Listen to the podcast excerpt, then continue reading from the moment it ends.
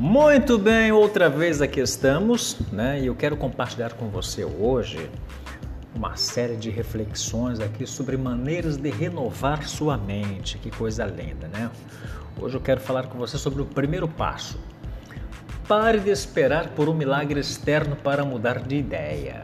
É, a maioria desses milagres aí né, nunca acontecerá até você se livrar do caos em sua mente preenchendo-o com a palavra de Deus. A renovação da mente ela nunca funcionará se alguém acreditar nessa desculpa, né? Qual desculpa, Walter? A desculpa é essa: olha, a razão pela qual minha mente é tão negativa é porque minha vida é muito difícil. Para com esse negócio.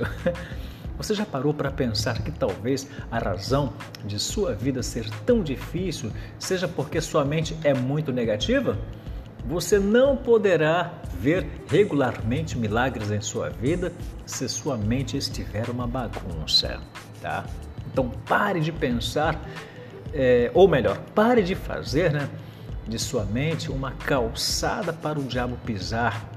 Faça dela, né, um discípulo da palavra de Deus. Faça a sua mente um discípulo da palavra de Deus.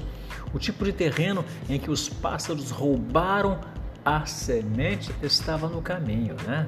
Não deixe o diabo andar em sua mente como em uma calçada. Caso contrário, a palavra de Deus não terá chance de trazer mudanças. Os pássaros o roubarão do seu coração.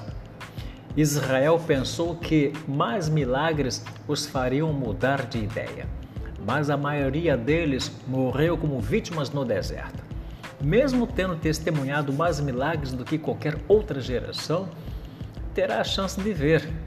Os fariseus, né, eles acreditavam nessa mesma mentira, que se Jesus fizesse mais alguns milagres, eles acreditariam que ele era o Filho de Deus. Apesar de todas as coisas sobrenaturais que Jesus fez, incluindo a ressurreição dos mortos, eles ainda não estavam convencidos. Mas é muita incredulidade, né? então, olha, você que está me ouvindo aqui neste podcast, não me entenda mal. Precisamos de milagres, mas eles sozinhos não mudam nossa ideia. Sem é, nossa humildade e fazer de fazer da palavra de Deus é, o padrão é para as nossas vidas. Se lembrem, o mesmo sol que derrete o gelo também endurece o barro. Milagres são assim, para aqueles que têm fome da palavra de Deus, milagres ajudam a fé.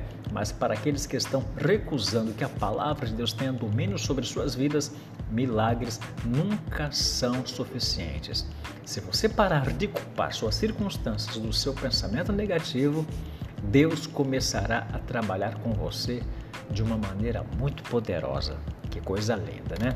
Então, vem aí né, o segundo passo de como é que você pode renovar a sua mente. Então, aguarde o próximo. Até o nosso próximo encontro. Até lá. Tchau, tchau.